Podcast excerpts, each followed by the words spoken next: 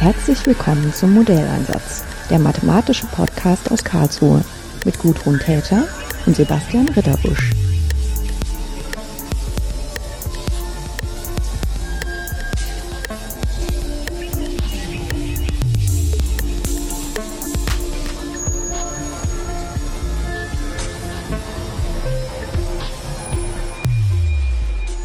Schönen guten Tag, Marc Bangert. Ich habe heute hier Besuch aus Heidelberg und ähm, Marc Bangert arbeitet dort am Deutschen Krebsforschungszentrum in Heidelberg, ist von Hause aus Physiker. Zusammengeführt hat uns, dass es eine Studentin hier am KIT in der Mathematik gibt, die dort ihre Masterarbeit schreibt in der Arbeitsgruppe von Marc Bangert. Und ich habe die Freude, dort ähm, ein zweites, eine zweite Meinung geben zu dürfen über das Endresultat. Und da ich ja immer nicht so Gelegenheiten mir entgehen lasse, um mal Gespräche zu führen, ähm, die über mein normales Forschungsgebiet hinausgehen, also wir reden heute mal nicht über Strömung, habe ich gesagt, wir lassen uns ähm, auf alle Fälle mal, nehmen uns Zeit, darüber zu sprechen, was da eigentlich gemacht wird. Und mein Glück ist, dass Sie heute tatsächlich in Karlsruhe sind und ich nicht nach Heidelberg kommen muss. Und ähm, vielleicht eine ganz flapsige Frage. Die Arbeit selber ist ja angesiedelt ähm, in der medizinischen Physik. Es geht also um Bestrahlungsplanung. Was macht denn ein Physiker in der medizinischen Physik? Ja, hallo erstmal. Also da gibt es sehr viele Betätigungsfelder für Physiker in der medizinischen Physik. Ähm, Können wir gleich mal einen Werbeblock einblenden? ja, genau. Also ich bin in der Strahlentherapie, es ist ein Anwendungsbereich, ähm, wo Physiker gebraucht werden, aber auch in der Radiologie, also wo es wirklich um bildgebende Verfahren geht, CT-Bildgebung oder MR-Bildgebung, was äh, viele Leute ja vielleicht auch kennen, ähm, funktionieren eigentlich nicht ohne den Input von Physikern, die sich damit beschäftigen, wie diese Geräte zu designen, zu optimieren sind, wie sie zu bedienen sind. Ähm, und äh, ja, es ist also ein breites Feld für, für Physiker. In der Strahlentherapie äh, gibt es im Wesentlichen da eine Hauptaufgabe, wo sich der Physiker einbringt, nämlich in einer, einer Simulation der Strahlentherapie, wie sie der Patient, die Patientin dann auch äh, appliziert bekommt. Das heißt, die Strahlentherapie ist eine sehr stark äh, digitalisierte Disziplin. Wenn jemand äh, an einer Form von Krebs leidet, die strahlentherapeutisch gut zu behandeln ist, dann wird von diesem Patienten, der Patientin ein, ein Bild gemacht, eine Aufnahme gemacht, ähm, üblicherweise eine CT-Aufnahme. Und basierend auf dieser CT-Aufnahme entwickelt man eben ein Modell eines Patienten, das wird dann segmentiert, das heißt, man definiert bestimmte Regionen innerhalb dieser Bildaufnahme, die von besonderem Interesse sind. Das ist natürlich der Tumor, der abgegrenzt wird. Das ist Aufgabe der Mediziner üblicherweise. Ähm, also die, die Entscheidung, welche Volumina sollen denn jetzt wirklich bestrahlt werden, welche ja, wo möchte man eine hohe Energieabsorption haben ähm, innerhalb des Patienten? Und andere Strukturen, die interessieren innerhalb dieses Bilds, wären bestimmte Risikoorgane, die besonders sensitiv auf die Strahlung reagieren, wie zum Beispiel ja, das Herz bei einer Bestrahlung der Lunge oder auch die Speiseröhre, die Nieren, die äh, das Rektum, die Blase, die optischen Nerven sind oftmals problematisch bei der Bestrahlung ähm, im, im Kopf.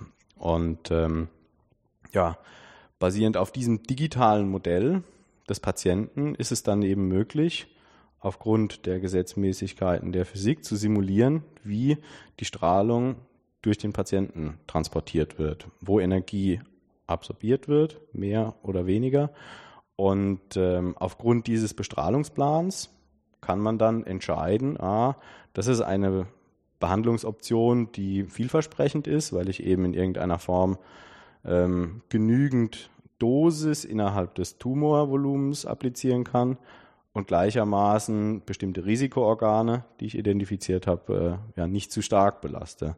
Weil es eben leider nie möglich ist, nur den Tumor zu bestrahlen mit einer einer Magic Bullet sozusagen. Das, das, das würden wir uns noch wünschen, ne? dass das sozusagen äh, irgendwas, dass wir irgendwas finden, wo dann nur der Tumor drauf reagiert und das andere Gewebe gar nicht. Dann hätte man gewonnen. Ja. ja. Also eine, eine schöne mathematische Übung ist ja, dass dass äh, so etwas, es wäre möglich, so etwas zu konstruieren, wenn man denn negative Strahlfluenzen applizieren könnte. Dann könnte man das alles so entsprechend äh, ähm, designen, dass man wirklich nur Dosis innerhalb des Tumorvolumens hat. Aber sowas wie negative Strahlung haben wir nicht. haben, haben, haben wir leider nicht, ja, genau. Mhm. Und dadurch, ähm, wenn ich den Gedanken noch zu Ende führen darf, da, dadurch, dass man eben ja auch quantitativ sagen kann, wo innerhalb des Patienten erstmal welche physikalische Energiedeposition stattfindet, hat man eben auch die Möglichkeit, ähm, das Verfahren zu optimieren in gewisser Art und Weise mhm. im Rahmen von einer mathematischen Beschreibung ähm, der besten Dosisverteilung. Genau, also das ist dann ähm, jetzt schon auch in Raum und Zeit über die Energiedosis, ähm, die angewendet wird. Also Ort heißt, wo wird es bestrahlt, ähm, Zeit heißt, wie lange es wird bestrahlt und die dritte Größe wäre dann, mit welcher Energiedichte wird bestrahlt. Ja, wobei da muss man ein bisschen unterscheiden. Also mhm. die, die, die zeitliche Abfolge der Strahlentherapie, wie das gemacht wird, wird üblicherweise nicht optimiert, basierend auf irgendeiner mathematischen Zielfunktion, sondern äh, da gibt es eine ganz äh, fast in Stein gemeißelte gängige Praxis, dass man das eben fraktioniert appliziert. Das bedeutet, man macht das üblicherweise über bis zu sechs Wochen, dass äh, man jeden Tag zur Bestrahlung kommt und ein Bruchteil der Gesamtdosis appliziert wird. Das macht man deshalb, weil innerhalb des Normalgewebes sich die Zellen besser regenerieren können als innerhalb des Tumorgewebes. Und deshalb nutzt man quasi diese differenzielle Möglichkeit zur, zur Reparatur innerhalb der verschiedenen Gewebearten immer wieder aus und, äh, und versucht damit eben auch nochmal einen Vorteil herzustellen für, für den Patienten.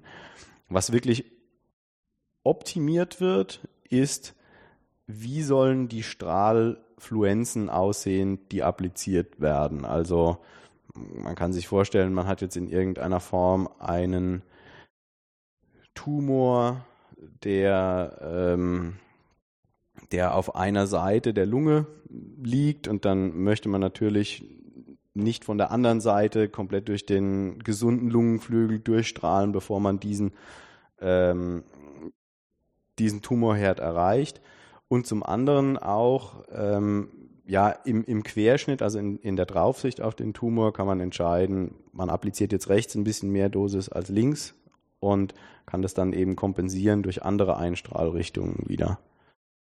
Das ist irgendwie ein bisschen sehr schwer, das in nee, einem Podcast zu erklären. Ja, aber ich ohne, denke jetzt, das erzeugt schon innere Bilder davon. Ja. Die Frage ist, ist das eigentlich eine festgelegte Fläche oder ist das noch, indem man, weiß was ich, das näher oder ferner macht, dass es auch unterschiedliche Quer, also Fläche ist vielleicht auch ein bisschen übertrieben, weil das ja wahrscheinlich schon sehr lokal ist, wo ähm, das drauf strahlt. Ich weiß jetzt nicht, was Sie genau meinen mit Fläche. Also es ist, es ist üblicherweise so, ne, dass, dass man in irgendeiner Form ein abgegrenztes Volumen als Tumorvolumen bestrahlen möchte. Dort genau. möchte man eine homogene Energieabsorption haben. Und dann wird mit Photonen einer Strahlungsart ähm, erstmal in der Projektion auf den Tumor gestrahlt, mhm. damit man natürlich, was rechts und links daneben liegt, erstmal nicht erwischt.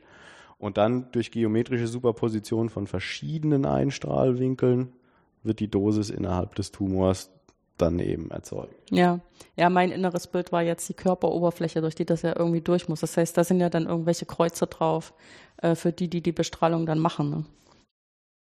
Ja, genau. Ähm, das sind so Hilfen bei der Patientenpositionierung. Das ist genau zum Beispiel ein, eine der Herausforderungen, wenn der Patient immer und wieder, immer, immer wieder kommt, dass man ähm, ja an verschiedenen Tagen immer wieder reproduzierbar die Patientin den Patienten positionieren muss. Und da sind diese Markierungen auf der Haut eine erste Orientierungshilfe, aber üblicherweise macht man das dann heutzutage auch schon über eine volumetrische Bildgebung. Das heißt, man macht ein kleines CT quasi, mhm. bevor der Patient dann wirklich bestrahlt wird und ähm, schaut wirklich, wo ist der Tumor jetzt äh, und ja, bewegt dann den Tisch, auf dem der Patient liegt, so, dass man auch genau das trifft, was man vorher äh, anvisiert hat. Aber mhm. das ist natürlich ein Prozess, ähm, ja, der eine Menge Fehlerquellen auch hat, die es gilt zu berücksichtigen im Rahmen von, von den ganzen Modellen, die wir bauen.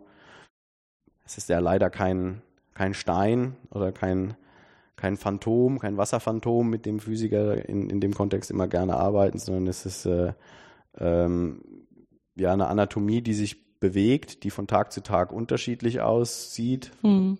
Ja, der das muss ja auch atmen, ne? Zum Beispiel. Genau, das ist das auch. Das lässt sich nicht so ganz vermeiden. Das ist auch noch äh, ein großes Problem bei der Lungenbestrahlung, dass, äh, dass man die Atembewegung hat. Und das führt eben dann auch dazu, dass man bei einer gewissen Bewegungsamplitude von, von ähm, einem Tumor dann einen sehr großen Saum um den Tumor herum ebenfalls bestrahlen muss, damit man quasi immer die Krebszellen auch abdeckt, damit man die immer erwischt und dass sie nie aus dem Fokus laufen sozusagen. Hm. Ja, das ist eine der Grundideen, ne, dass man wirklich den ganzen Tumor erwischen muss, weil sonst eben jeder Rest, der bleibt, äh, dann wieder wachsen kann. Genau. Ja. Genau, ja. Und eine, eine Hauptrichtung ähm, in dem Feld über die letzten Jahre war eben, dass man versucht, immer stärker die Konformalität zu verbessern. Ähm, haargenau bei den bewegten Tumoren ist man jetzt mittlerweile so weit eigentlich auch, dass man ähm, die Bewegung verfolgt unter der Bestrahlung und den Strahl immer nur dann anstellt, wenn der Tumor auch in ein bestimmtes Fenster ähm, sich bewegt und sich dort aufhält, dann schaltet man kurz an und macht wie so einen kleinen Snapshot mit Strahlung und dann läuft er wieder raus aus dem Fenster, läuft wieder rein, kurzer Snapshot, ähm, um eben die Konformalität zu erhöhen, um weniger Normalgewebe ähm, außenrum zu bestrahlen. Hm. Ja, das ist schon irgendwie faszinierend und wie sehr dann auch der Fortschritt der Technik da schon hilft, ähm, das irgendwie alles bisschen genauer zu machen. Und das ist ja für den, die konkrete Person dann schon wirklich eine große Erleichterung, wenn, erstens, wenn der Tumor richtig erwischt wird, aber wenn zweitens auch ringsum nicht so viel mitverletzt wird. Ja, also da ergaben sich auch in den letzten Jahrzehnten enorme Fortschritte, was ähm, jetzt nicht unbedingt die Heilungsrate angeht, aber vor allen Dingen die Nebenwirkungen. Mhm. Also wir haben jetzt zum Beispiel gerade ausgewertet, inwiefern ähm, die Mundtrockenheit sich verbessert hat bei uns in Heidelberg, ähm, bei den Patienten, die Kopf-Hals-Tumore haben. Also es sind sehr, sehr große Tumore, die beginnen im Rachenraum teilweise, ziehen sich durch den ganzen Hals, laufen noch in den Thorax so ein bisschen rein, die Volumina, die da bestrahlt werden.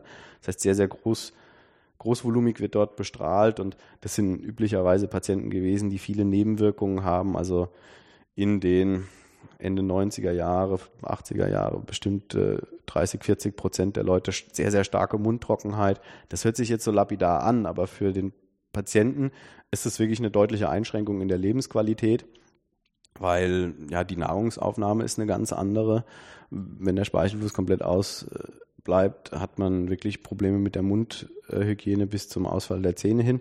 Und solche Nebenwirkungen können durch so eine immer konformalere Bestrahlung schon reduziert werden auf, auf also momentan sehen wir so 12 Prozent, 13 Prozent der Patienten haben damit noch, damit noch zu kämpfen. Aber das sind so die Fortschritte, an, an denen wir arbeiten, durch eine höhere Konformalität der Bestrahlung eben ja auch Nebenwirkungen zu senken. Hm. Ich denke mir auch, das ist auch so ein bisschen äh, zwar Teile vom selben Spektrum, aber auch ähm, sozusagen das eine ist, man versucht wirklich kleine Tumore durch Bestrahlung auszumerzen. Ähm, und das andere am anderen Ende dann solche großen Tumore, wo dann ganz andere Nebenprobleme auftreten. Ne? Ja, wobei, also sehr häufig kleine Tumore in der Lunge mhm. ähm, sind schon auch dann problematisch, weil man oftmals, je nachdem wie die liegen, ja, wenn die genau in der Mitte liegen, am Mediastinum, mhm. ähm, ist man eben gezwungen, große Volumina der Lunge zu Trotzdem, bestrahlen, ja. zum mhm. Beispiel. Mhm. Ha, genau dafür, dass man eigentlich nur so ein ganz, ganz, an so einem ganz, ganz kleinen Fitzelchen irgendwie interessiert ist. Und da bei der Lunge ist dann äh, die, die Pneumonie ein großes Problem, was auch sehr, sehr viele ähm, Patienten halt ähm, ja, beeinträchtigt. Ähm, ist teilweise auch eine tödliche Nebenwirkung der, der Bestrahlung äh, für viele Patienten. Oder nicht für viele, aber kann passieren, ja, ja. ja. Kann passieren. Mhm. Und ähm, da gibt es schon auch also ja, ähnliche, ähnliche Effekte. Ich glaube nicht, dass man da aufgrund der Volumina so eine ähm, Unterscheidung durchführen kann. Ja. Ähm, Habe ich das richtig verstanden, dass das jetzt tatsächlich Standard ist, dass das für jeden Patienten auch am Rechner durchprobiert wird oder ist das prototypisch? Nee, das ist absoluter Standard. Mhm. Also ähm, zumindest in, in, in Westeuropa, Industrienationen auf alle Fälle. Das heißt, man bekommt eine entsprechende Bildgebung. Die Bilder werden segmentiert. Es wird ähm, prospektiv die Dosis berechnet auf alle Fälle und normalerweise auch, auch eine Dosisoptimierung durchgeführt. Ähm, und das ist auch wirklich ein patientenspezifischer Prozess. Ja, also sehr, sehr viele Leute sprechen über personalisierte Medizin in gewisser Art und Weise, also jetzt nicht in einem genetischen ähm, Sinne, aber sozusagen auf, auf, im Sinne der Bilddaten ist die Strahlentherapie heutzutage schon 100% personalisiert, weil eben jeder einen Bestrahlungsplan erhält, der aufgrund der eigenen Anatomie errechnet wird. Ja. Hm. Ja, ich meine, früher ist das ja auch dann, was weiß ich, mit, mit Röntgenbildern und weniger guten Bildern wenigstens die Orte für den Tumor ausgemacht worden und dann darauf basierend äh, die Bestrahlung ausgerechnet worden. Aber wenn man es halt immer genauer weiß, dann kann man auch die Bestrahlung immer genauer machen. Ne? Ja, und dann wird es auch immer offensichtlicher, dass es wirklich ein ziemlicher Aufwand ist für nur genau diese eine Person. Ja, also es, es ist ein ziemlicher Aufwand, aber er ist zu einem, zu einem gewissen Teil auch ja, stark standardisiert und, und auch immer besser automatisierbar. Ja, mhm. also ähm, es gibt da große Volkskrankheiten, Prostatakarzinome zum Beispiel, die kann man schon sehr, sehr standardisiert bestrahlen. Und dann sind die Anpassungen, die, die durchgeführt werden, eben einfach nur, man hat dann diesen Bilddatensatz dieses Patienten und jagt den dann durch die numerische Pipeline durch und am Ende bekommt, kommt der Bestrahlungsplan mhm. raus. Sozusagen der, der Arbeitsaufwand differiert natürlich, aber ist stark, äh, stark unterstützt durch den Rechner und dadurch auch, auch wirklich zu managen. Es gibt natürlich auch ähm, ja, sehr, sehr unregelmäßig wachsende Tumore, wo wirklich jeder anders aussieht, vor allen Dingen innerhalb, ähm, innerhalb des Schädels sieht man das sehr oft, dass es Geometrien gibt, die sich um den optisch, um die optischen Nerven irgendwie gewunden haben. Und, und da sind dann schon auch Planungsprobleme, wo dann noch äh, bei uns die Bestrahlungsplaner äh, ja drei, vier, fünf Stunden daran sitzen und, und versuchen das wirklich durch, äh, durch Drehen an allen möglichen Schräubchen der Computerprogramme, die wir entwickeln, so hin, so hin zu optimieren, dass man dann trotzdem ähm, den Patienten noch bestrahlen kann. Hm. Das klingt für mich so, dass das dann in den Spezialabteilungen der Krankenhäusern direkt benutzt wird. Ja, genau. Da gibt's ähm, da gibt's verschiedene kommerzielle Anbieter, die oftmals in Verbindung mit der entsprechenden Bestrahlungshardware, ja, ist auch ihre, ihre Softwareprodukte, ja, ja. ähm, genau, vertreiben. Die sind dann mehr oder weniger gut integrierbar mit verschiedenen Bildgebungshardware. Ja, also ob ich jetzt halt mir mein MR von Hersteller A oder B kaufe, ähm, spielt dann da irgendwie eine Rolle, wie stark diese ganzen Workflows miteinander zu integrieren sind. Und wir arbeiten so ein bisschen daran, äh, ja, wie müssen, wie müssen diese Tools grundsätzlicher Art und Weise aussehen, damit man damit den nächsten Schritt machen kann in der Konformität für den Patienten zum Beispiel. Hm. Das wäre jetzt auch meine Frage gewesen, was denn jetzt eigentlich die Forschungsschritte da drin sind, wenn das im Prinzip schon ganz gut funktioniert. Naja, der, also etwas, was man sehr, sehr gut ähm, erklären kann, ist, ist folgendes. Also wir haben eben gerade so ein bisschen über diesen Zeithorizont gesprochen. Ähm, ein Patient erhält üblicher, üblicherweise einen Bestrahlungsplan, wenn nichts Großes, Unvorhergesehenes passiert. Das heißt, äh, zu Beginn der, der Behandlung wird eben eine bestimmte ja, Dosisverschreibung vorgenommen vom Arzt. Man hat die Bildgebung, ähm, der Bestrahlungsplan wird, äh, wird generiert und dann teilt man den eben auf in seine 30, 30 Abschnitte und dann appliziert man den Tag für Tag. Und ähm, Grundlage für diese Simulation ist zum einen erstmal ein statisches CT. Und Sie haben es schon gesagt, ja, bewegt sich ja eigentlich der Patient. Und man vernachlässigt auch oft, dass der ähm, Patient sich ja auch quasi ja über die 30 Tage doch sehr stark verändert. Ähm, wenn man jetzt wieder zum Beispiel bei den Kopf-Hals-Tumoren an, anfängt, dann sind das äh, oftmals Patienten, die sehr starke Gewichtsverluste haben, teilweise ähm, ja wenn man nicht gut essen kann, ne, da geht's los. Ja, ja, auch das. Und, äh, und auch der Tumor kann sich verändern, er kann wachsen oder, oder schrumpfen, hm. ja. Also will man ja eigentlich auch sogar. Und, und das bedeutet dann halt auch in irgendeiner Form eine Veränderung der Anatomie, auf die man eigentlich antworten möchte. Und ähm, diese, diese ja, Antwort im, im Wesentlichen, dass man jeden Tag einen Bestrahlungsplan generiert, ähm, daran arbeitet man zum, unter anderem.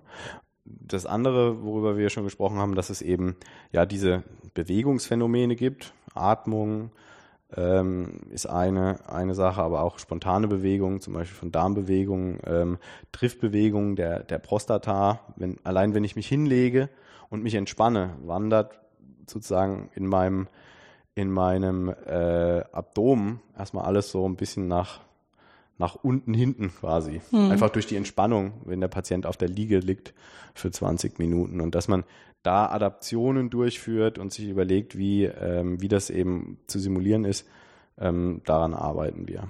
Mhm. Was sind das dann für Methoden, die die da einsetzen? Also in, ich meine, das, das Bestrahlen, was mit Physik hat, ist klar, aber ähm, haben die Methoden, mit denen Sie versuchen, das besser zu verstehen, äh, noch viel mit dem zu tun, was man auch im Studium gelernt hat? Ähm, als Physiker mittlerweile eigentlich eher weniger. Ähm, was wir, was wir im Wesentlichen haben, ist, dass, dass wir die Dosisberechnung, die wir verwenden, also mit der wir simulieren möchten, wie sieht die Dosis jetzt in einem bestimmten Volumenelement innerhalb des Patienten aus, die brechen wir oftmals oder die können wir eigentlich runterbrechen in eine Matrix-Vektor-Multiplikation. Mhm. Das heißt, wir haben eine sogenannte Dosis-Influence-Matrix, die uns sagt, für jeden Freiheitsgrad der Fluenz, wie ist der Dosisbeitrag in jedem äh, Volumenelement innerhalb des Patienten. Und dann können wir durch so eine lineare Operation die Dosis berechnen. Und dann bauen wir auf diesen Dosisvektoren zum Beispiel Optimierungsalgorithmen auf. Und da sind wir von, äh, von ähm, ja, medizinphysikalischer Seite so ein bisschen einfach User verschiedener Optimierungstoolkits, ja, arbeiten mit Interior Point Algorithmen hauptsächlich ähm, und, und ähm, ja, arbeiten dann eben an einer sinnvollen Definition von einer Zielfunktion, die die Dosis dann so bewegt, wie man es wie eigentlich gerne hätte. Hm. Ja, ich meine, das ist ja auch jetzt nicht irgendwie anrüchig oder so, wenn man einfach in ein neues Thema reingeht, wie Medizin, muss man halt auf der Medizinseite auch viel lernen. Man muss was über die Maschinen lernen. Und irgendwie, wenn man nicht alles irgendwie überblickt, macht man nur Mist. Und dann geht es da auch tatsächlich um die Gesundheit von Leuten. Das heißt, man möchte da schon genau sein. Aber man hat natürlich trotzdem so eine gewisse Brille, mit der man die Welt sieht, ne? Die einfach so ein bisschen so eine, eine Form, die man angenommen hat, indem man durch das Studium und durch die Promotion gegangen ist ja, das, das, äh, das stimmt und man, man muss da auch so ein bisschen aufpassen, in, in, also was man denn wirklich machen möchte, ja, inwiefern man äh, da eine gewisse akademische Übung durchführen möchte in dem Kontext oder inwiefern man relativ eng sich auch am, am klinischen Alltag orientieren möchte und meinetwegen direkt einen Mehrwert erzielen möchte für die Medizinphysik in der Klinik, mit der man jetzt zusammenarbeitet. Da gibt es schon irgendwie so ein bisschen ein, ein Spannungsfeld. Ähm, ja, aber wir versuchen da eigentlich so am Deutschen Krebsforschungszentrum, wir sind ja nicht direkt eine Klinik, wo wir auch Leute behandeln, ähm, immer die Fragestellung so ein bisschen zu adressieren, ja, dass, dass sie ihn sehr stark generalisieren im, im Feld. Und ähm, ja, da, da haben wir dann schon auch ja, die, die Freiheit, jetzt mal ein bisschen auf, auf verrücktere, sag ich mal, Konzepte zurückzugreifen. Hm. Ja, das finanzielle Korsett ist nicht ganz so eng. Ähm, das stimmt, ja. Hm. Ja, aber ich meine, ich, das kann man ja sehen, wie man will, aber ähm, das Gesundheitswesen ist ja schon sehr stark reglementiert, was halt Kliniken machen können, in welchem Rahmen sie das machen können und so. Ja, und ähm, ja, und, und wir haben auch da immer noch mal so ein bisschen, das, also nicht ein Problem, es gibt eben das Medizinphysikproduktegesetz. Ähm, das heißt, wir können auch unsere Algorithmen, die wir, die wir entwickeln, nicht direkt am Patienten ausprobieren. Da ist eine Stufe von Qualitätssicherung in der Softwareentwicklung verlangt, die wir als Forschungsgruppe nicht leisten könnten. Äh, man braucht da ganz andere Ressourcen in der Dokumentation und auch in der, in der ja, Qualitätssicherung der Software, was alles schiefgehen könnte, was man da so. Mhm. Ja, jetzt bin ich immer so ein bisschen neugierig, ähm, wie eigentlich Leute zu der Entscheidung kommen. Äh, meistens ist es ja Mathematik zu studieren, aber in Ihrem Fall ist es ja Physik, was jetzt ähm, in meinem Kopf jetzt nicht so ein großer Unterschied ist. Ja, ich habe auch genug Leute, äh, mit der, die sich lange hin und her überlegt haben, ob es jetzt Mathe oder Physik wird, sich dann irgendwie für ein was entscheiden mussten, weil man sich nicht für, all, für also man kann sich halt nur so einschreiben, ne? entweder als Mathe oder Physik und dann mhm. manchmal noch zwei Jahre lang überlegen, ob sie nicht doch noch wechseln ja. und so. Aber ähm, trotzdem habe ich immer den Eindruck, dass was man so mitnimmt aus der Schule, was das Bild von Mathematik ist oder auch das Bild von Physik, deckt sich ja wahrscheinlich nicht unbedingt mit dem, was es dann im Studium gibt. Das heißt, eigentlich sind das zwei Fragen. Die erste Frage, mit welcher Idee sind Sie reingegangen, als Sie Physik studiert haben? Und ähm, wie hat sie sich dann entwickelt in, im Rahmen des Studiums? Weil dass am Ende dann irgendwie medizinische Physik draus geworden ist, das wissen wir jetzt. Aber wie Sie dahin gekommen sind, das ist das, was mich jetzt interessiert. Ähm, ja, also das war bei mir irgendwie so, dass ich während der Schule immer technisch, naturwissenschaftlich interessiert war, aber mich eigentlich nie wirklich festlegen wollte oder konnte. Ja, mhm. Also ich hatte dann mal kurzfristig hatte ich die Idee, ich will jetzt Architektur machen. Da war ich aber noch, noch also da stand die Entscheidung noch nicht wirklich an. Und das ist ein paar Jahre her, da hat es mein Bruder gemacht. Und ich sagte, nee, das geht nicht. Das war dann so weg. War dann, verbrannt. Genau, das war verbrannt. Das wollte ich auf gar keinen Fall machen dann äh, mehr. Und dann, ähm, dann hatte ich mich beworben, einfach mal so aus Jux und Dollerei für Luft- und Raumfahrttechnik. Und da kam dann auch eine Zusage in Stuttgart damals. Und dann war das so eine Gemengelage von, äh, wenn du das jetzt machst, dann musst du in irgendeiner Form dein Leben lang Flugzeug. Und äh, das war dann auch schon wieder so eine Festlegung.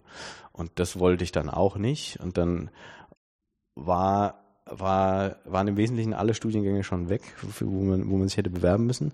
Und Physik war Zulassungsbeschränkung, gab es keine Zulassungsbeschränkung, konnte man sich einfach einschreiben. Dann habe ich überlegt, jetzt machst du das erstmal und ähm, probierst das einfach mal aus weil die Inhalte, die du dort lernen würdest während den ersten zwei Semestern, wären mit Sicherheit nicht verschenkt. Das ist immer noch universell. Genau, ist eine grundsätzliche Mathematikausbildung mhm. damals noch dabei gewesen.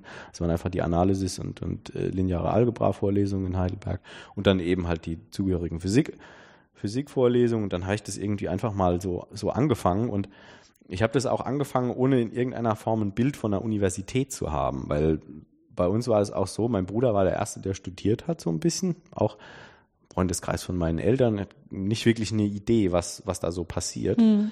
Und dann habe ich da irgendwie so, ja, einfach, einfach angefangen und, ähm, und, und bin dann dabei, dabei geblieben. Das war auch schon so, dass ich mir während des, des Grundstudiums immer wieder überlegt habe, ah, willst du nicht irgendwas anderes machen?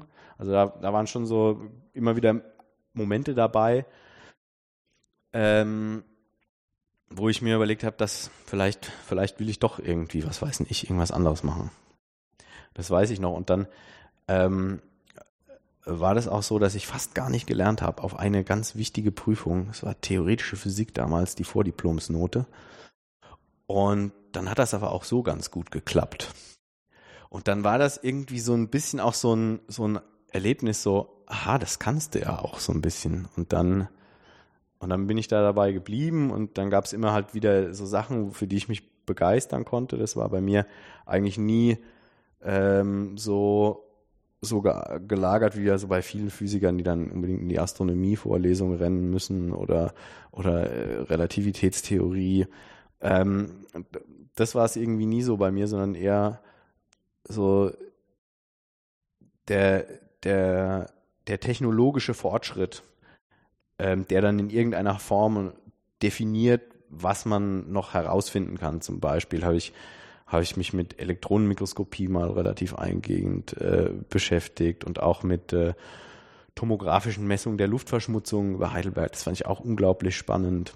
Und dann wurde, wurde ähm, in Heidelberg äh, während meines Studiums ja ein Teilchenbeschleuniger gebaut, dediziert für medizinische Anwendungen, also das Heidelberger Ionenstrahltherapiezentrum wo man einen Synchrotron aufgebaut hat, um Protonen und Kohlenstoffionen zu beschleunigen und damit Patienten zu bestrahlen. Das hatte dann auch irgendwie wieder sowas, was, was mich so interessiert hat, diese, diese Technologie. Man baut einen ganzen Beschleuniger zur Krebsbehandlung. Und dann hatten die noch eine Gantry. Also ich weiß nicht, ob Sie wissen, was das ist. Eine Gantry ist eine, eine Stahlkonstruktion, mit der man den Strahl, den beschleunigten Strahl um den Patienten rotieren kann. Weil man möchte ja den, den, den Patienten, der ist ja krank. Also mhm. kann man nicht irgendwie, wenn man jetzt durch, äh, durch ähm, ähm, durch den Rücken irgendwie bestrahlen möchte von hinten, kann man den Patienten halt nicht irgendwie so vor den Strahl halten. Und dann ähm, wurde da eine Gantry gebaut, die war 600 Tonnen schwer und die hat eine Positioniergenauigkeit von 0,5 Millimetern und das waren dann so Sachen, wo ich dachte, ah, das ist aber, das ist, das ist stark, wie wird das gemacht? Das wollte ich dann so, so ausprobieren und dann, ja, dann habe ich da meine, meine Masterarbeit, nee, Diplom war das noch, Diplomarbeit habe ich da geschrieben und äh, dann, dann war das halt auch, also das war dann auch nochmal so ein, so ein ganz klarer Schritt. Ne? Also vom, aus dem Studium raus, Zettel rechnen und äh, irgendwie also die, die Scheine abarbeiten, ähm, raus in, in so eine Forschungsgruppe, wo man dann im Austausch mit anderen sich erstmal irgendwie was erarbeitet. Äh, ähm, das war dann auch nochmal so ein richtiger Motivationsschub, wo ich dann gemerkt habe, das macht, das macht großen Spaß und ähm, das ist ja auch häufig die Stelle, wo man das erste Mal was macht, was nicht von, wo nicht von vornherein feststeht, wie das endet. Also man, klar formuliert man das so, dass das Risiko nicht so groß ist für die Studierenden, aber dadurch, dass es immer so einen Forschungsanteil hat, ist es auch immer so ein bisschen unkalkulierbar und man muss dann selber mal überlegen, wie nehme ich denn jetzt meine Tools her, um da diesen einen Schritt zu machen, den vorher noch keiner gemacht hat. Ja, genau. Und und was mich irgendwie immer unglaublich motiviert hat dann, ich, habe sehr oft in meinem, in meinem Studium aus so einer Position heraus agiert, wo ich mir nicht vorstellen konnte, wie das, wie das später ist. Also zum Beispiel während des Vordiploms werde ich überhaupt hier meinen Abschluss machen, zum ja. Beispiel. Ja, dann, oder dann, wenn es dann auf den Abschluss zugeht, da gibt es Leute, die machen Doktorarbeiten. Das ist ja unglaublich. Ja, könnte könnt ich das mal machen. Aber wenn man dann mal so, so, so da war, dann, dann, dann war das irgendwie so, ah, die haben ja auch alle keine Ahnung. Ja, also denen geht's ja allen wie mir. Und, und, und dann, dass man da halt in irgendeiner Form so äh, durch, durch, den Austausch auch mit, mit Kollegen in der Forschung und äh, durch, durch das Generieren von Ideen, die man dann teilweise selbst verwirft oder der Supervisor verwirft, weil weil es halt doch irgendwie Käse war.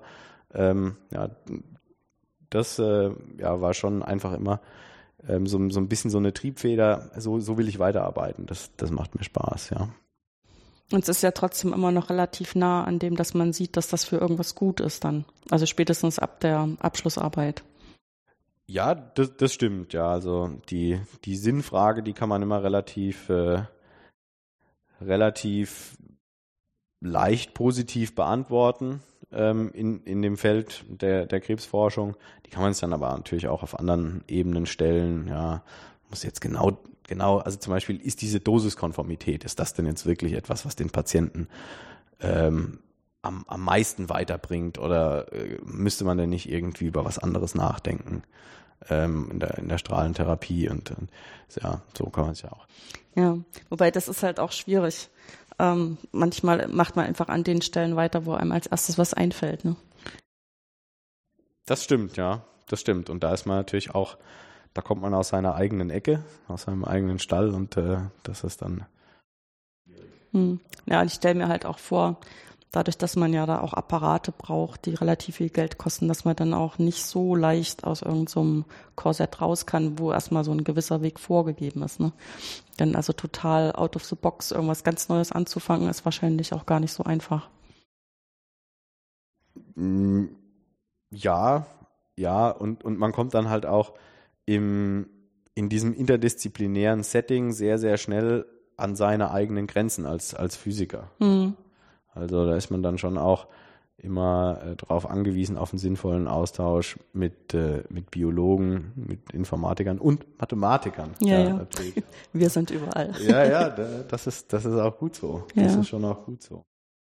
Ähm, das ist übrigens was, da, da sind wir jetzt halt eigentlich gar nicht irgendwie drauf eingegangen, halt auch, dass da jetzt neben dieser Grund, grundsätzlichen physikalischen Beschreibung ähm, des gesamten Bestrahlungsplanungsprozesses auch eine biologische Beschreibung immer wichtiger wird oder ja, so, ja, wo man nicht nur quantifiziert, hier sind so und so viel J, Joule pro Kilogramm absorbiert worden, sondern wo man wirklich versucht, Zellüberleben zu mhm. quantifizieren und da dann natürlich auch nochmal eine ganz andere äh, Form der Modellbildung betreiben muss. Mhm. Ja, aber da habe ich das Gefühl, die Biologen holen da auch gerade erst so ein bisschen auf. Also die haben jetzt durch diese neuen, also vor allen Dingen denke ich auch durch Bildgebungsverfahren erstmal so Tools in der Hand, wo sie da auch ein bisschen genauer sein können. Mhm. Ja, und, und quantitativ. Genau. Eben, ja. Und ähm, das ist, ähm, ist ein Segen, ähm, dass sie da jetzt mitreden. Ja, auf alle Fälle. Ja, da gilt es voneinander zu lernen in irgendeiner Form, ja. Hm. Ja, ich meine, ich denke mal, Heidelberg ist auch so ein Pflaster, wo man ähm, davon auch was sieht, weil da auch viel ähm, mathematisch-biologische Forschung gemacht wird. Weiß weiß ich, um irgendwelche Muster zu erkennen oder irgendwelche witzigen Oberflächen, die irgendwelche Tiere benutzen, nachzubilden für irgendwelche technologischen Sachen oder eben im, im Umfeld vom Krebsforschungszentrum Systembiologie zu machen und ähm, zu versuchen, das auch dazu zu benutzen, um Krebs eben anders zu behandeln. Und ähm, das ist schon total spannend, was da in den letzten zehn Jahren erstmal angefangen hat. Und wo das noch hingeht, das können wir uns wahrscheinlich gar nicht so vorstellen. Ja. Ähm, ich denke mir, wenn Sie so mit jemandem reden, was Sie an der Arbeit machen, ist das ja irgendwie auch was, worüber man leicht ähm, reden kann, oder? Also weil sozusagen jeder hat schon mal jemanden getroffen, der Bestrahlung bekommen hat und, und hat dann auch gleich so eine Idee, dass das was Sinnvolles ist und dass man nicht Doch, so. ja, also das, das kann man schon, ja. Mhm. Also kann ich schon bejahen, dass man relativ zügig das, äh, das erklären kann, ja. Es gibt ja auch durchaus viele Berührungspunkte, ne? Also jeder hat schon mal ein Röntgenbild. Das auch, ja. ja. Und, und, und Wobei, da stellt man dann häufig fest, dass man selber erstmal so ein bisschen dumm drauf guckt.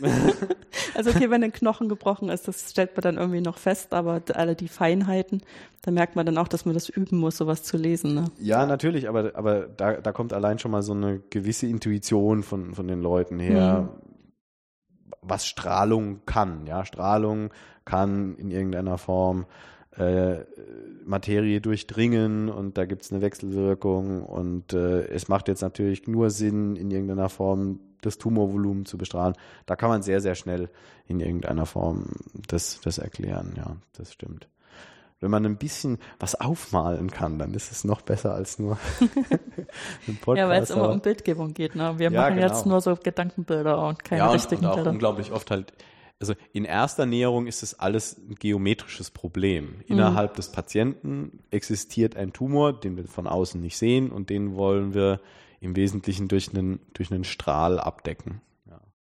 Und äh, das ist ja in irgendeiner Form ja erstmal was Geometrisches. Da muss man natürlich noch die Charakteristika der, der, der Strahlungstrans des Strahlungstransports berücksichtigen, wie der Strahl aufstreut, wie er sich abschwächt, exponentiell für Photonen mit so einer Bragg-Kurve für geladene Teilchen. Aber in, in erster Näherung ist es halt, ja, hat es immer eine schöne geometrische Anschauung, wenn man darüber spricht. Hm. Ähm, was wären denn jetzt so für ähm, Wünsche an die Forschung für die nächste Zeit? Also was sind so Schritte, die im Moment so in Reichweite sind, äh, als nächstes? Also ich denke, also momentan arbeitet man sehr stark an einer immer stärkeren Integration der Bildgebung an der Beschleunigermaschine. Mhm. Ähm, das hat angefangen, wie Sie es eingangs gesagt haben, mit irgendwelchen Markierungen auf der Haut. Ne? Dann hat man Röntgenbilder gemacht, wo man einfach 2D schauen kann, was, was passiert mit, mit Photon. Ähm, mittlerweile macht man quasi ein CT-Bild, während der Patient dort liegt und man kann dann wirklich in 3D sehen, wo der Tumor ist. Allerdings alles mit, äh, mit CT-Aufnahmen und momentan arbeitet man an einer Integration von MR-Bildgebung, wo man einen besseren Weichteilkontrast hat. Also kann man viel besser differenzieren, wo ist denn jetzt die Leber mhm. innerhalb, äh, innerhalb des Patienten oder äh, ja, wo ist der Tumor innerhalb der Leber oder wo ist die Pankreas überhaupt? Auf dem CT ist das super schwer zu sehen. Ja, kann nur Mediziner irgendwie sehen. Aber das sind, das sind halt äh, zu gewisse technische ähm, vor, ähm, ähm, Probleme, die da allerdings jetzt schon gelöst wurden. Und dadurch, dass man jetzt quasi diese Bildgebung jeden Tag vom Patienten hat, wo man mit einem MR jetzt auch ohne ionisierende Strahlung, also ohne ähm, den Patienten in irgendeiner Form zu schädigen, während der Bestrahlung schauen kann, wie sich der Tumor während der Atmung bewegt, ähm, diese, diese Datenflut zu integrieren in so einen Workflow, das wird, glaube ich, ähm, die, der, der nächste konkrete Schritt sein, dass man nicht nur einen Bestrahlungsplan generiert, bevor alle 30 Fraktionen über sechs Wochen appliziert werden, sondern dass ich quasi, ich lege mich auf die Liege, dann geht es im Fingerschnippen, äh, läuft einmal die Pipeline durch von der Bildgebung über die Segmentierung, über die Dosisberechnung und Optimierung, dann wird das alles appliziert, so wie die Anatomie in der Sekunde da ist. Das wird, glaube ich, der, der nächste Schritt sein und das ja, wird schon noch einige Jährchen in, in Anspruch nehmen. Und dann glaube ich, danach wird es in, in Richtung ähm, ja, biologische Adaption der Strahlentherapie gehen, dass man halt sagt, man hat bestimmte Subvolumina innerhalb des Tumors, von denen man weiß, dass sie sehr, sehr resistent sind gegenüber Strahlung. Dort möchte man mehr Dosis applizieren oder andersrum, man hat in irgendeiner Form besonders sensitive Bereiche, die man weniger dosieren möchte und das eben auch wiederum aus irgendeiner Bildgebung. Positionen äh, emissionstomografischer Weise zum Beispiel oder halt auch aus der MR-Bildgebung, wo man weiß, hier wird mehr Zucker verstoffwechselt, also dort ist stärkere Proliferation innerhalb des Tumors, dass man darauf Anpassungen wirklich irgendwie vornimmt. Ich glaube, das wird dann so der der übernächste Schritt. Der übernächste Schritt, ja. Aber da, da kommen wir wieder zurück sozusagen zur biologischen Modellbildung. Ne? Wenn, wenn man das in irgendeiner Form prospektiv simulieren möchte, braucht man da natürlich dann auch ähm, oder äh, ja biologische Modelle, die, die dann basierend auf irgendeiner Bildgebung nur Vorhersage erlauben, wie denn ja, die unterschiedlichen Gebiete in dem Tumor ja. interpretieren können, ja. Ja. Ja. Ich meine, jeder hofft sich natürlich, dass das nie in seinem Leben äh, braucht. Andererseits äh, freut man sich, wenn, wenn dann die Diagnose Krebs kommt und man weiß, äh, da ist schon sehr viel verstanden. In dem Sinne bedanke ich mich ganz herzlich für das Gespräch. Ja, sehr gerne. Mich gefreut.